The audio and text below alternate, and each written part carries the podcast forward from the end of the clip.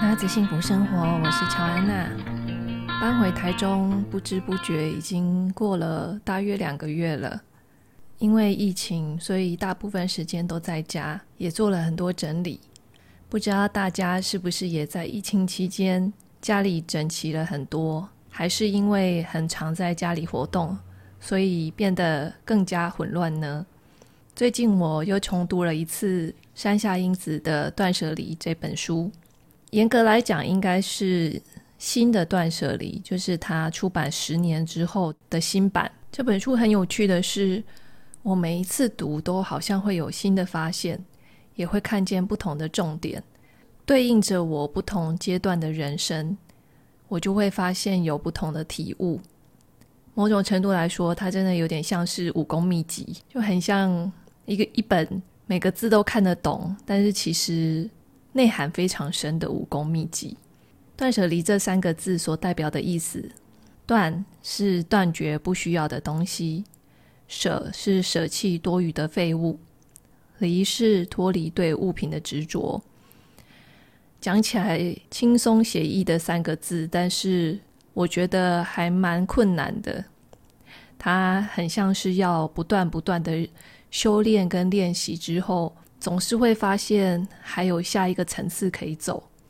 其实这还蛮像瑜伽的，断舍离这个概念也是从瑜伽之中体悟到的人生整理法。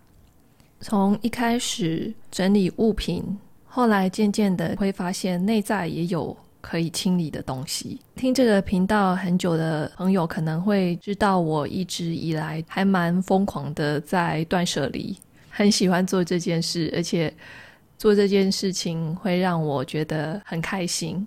后来认识的朋友也都会以为说：“哦，乔安娜就是一个严谨，然后很知道怎么整理收纳的人。”但其实以前的我根本不是这样的。小时候的我呢，因为是老二的原因，大姐大我一岁，然后妹妹小我四岁，妈妈总是很爱叫我去整理。她的理由是，姐姐要念书，然后妹妹太小，所以大部分的家事都会交代我去做。我常常被叫去整理客厅。我做的事情呢，就是把东西收到抽屉跟柜子上，恢复茶几是没有东西，或者是东西很少，椅子上是净空，然后地板是擦干净的。我每次整理完之后，觉得很奇怪，为什么半天或几个小时，客厅就变得跟原来一样乱呢？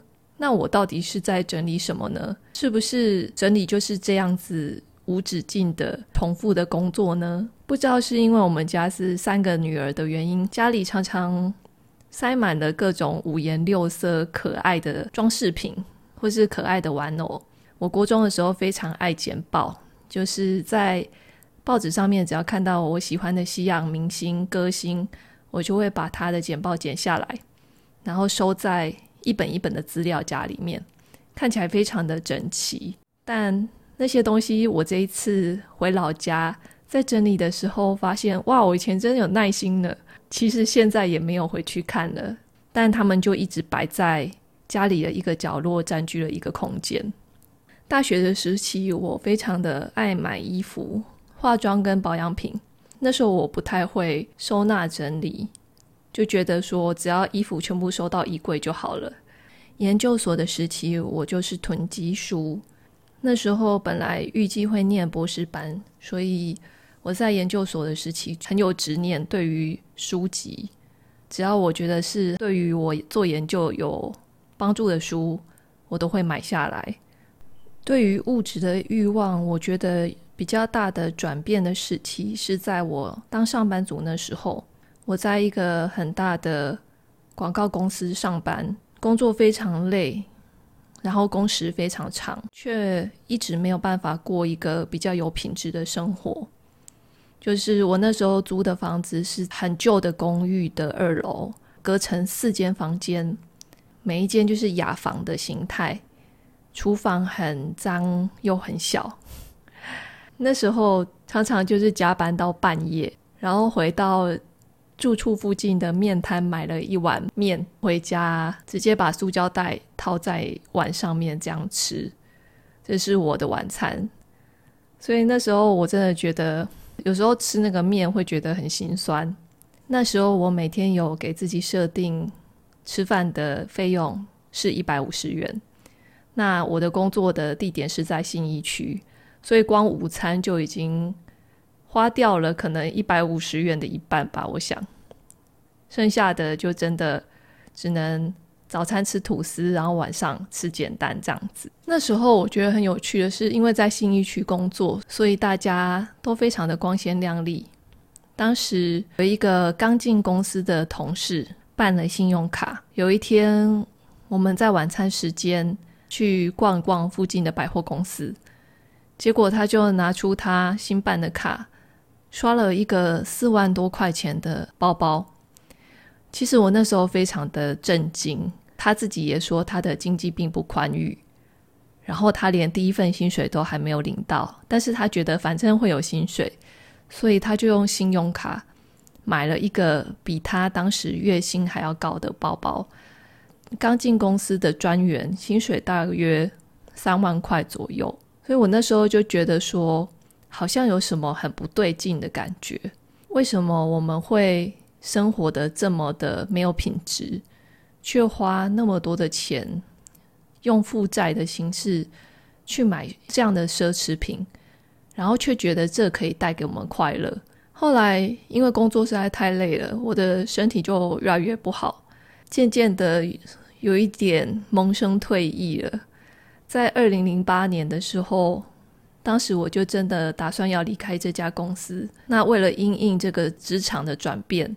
有可能还来不及找下一间公司之类的，需要存一点钱。我当时因为看了一本书，叫做《一年都不买》，我就觉得我可以来试试看。当时我设定自己只能买食物或卫生纸等等的必需品，就是一定要用到的。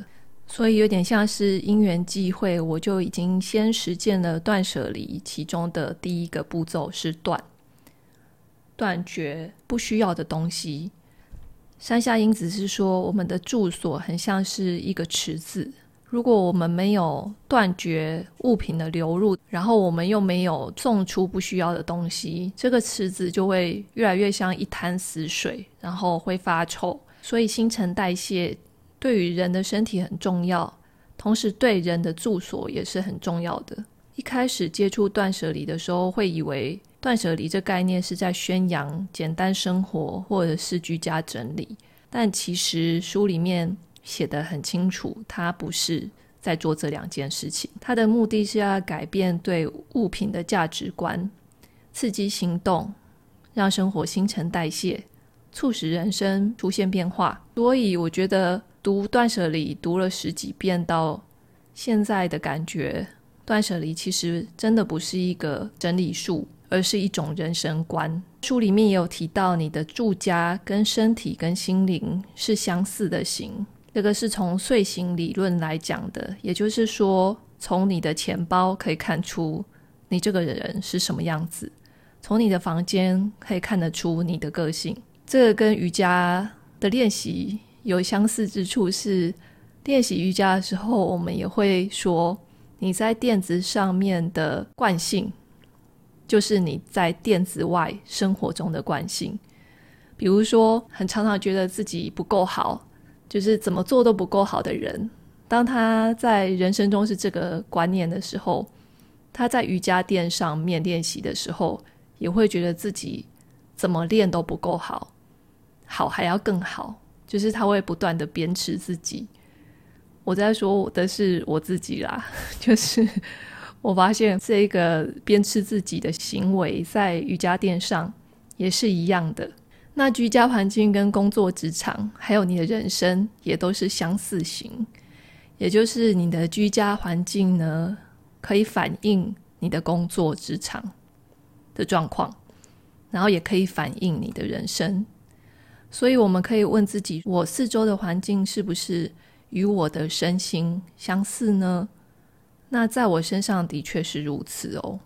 断舍离很重要的一个重点是这个舍弃的这个步骤，因为它可以让人生恢复流动。它筛选的步骤呢，跟怦然心动的人生整理魔法不一样。但是也有点相似。山下英子强调的是要专注在当下此处的我，也就是说，现在的我有没有要使用这个东西？所以不是未来有可能用到，也不是过去的我曾经用到过，而是现在的我有想要用这样东西吗？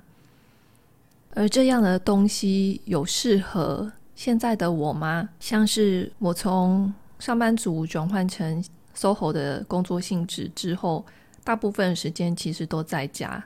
在家其实我喜欢穿舒适而且排汗可以吸湿的材质。那太过于呃不吸汗的，像是雪纺纱的材质就很不适合我。断舍离就是请我们检视自己的物品之后呢，把价值观连同物品一起卸货。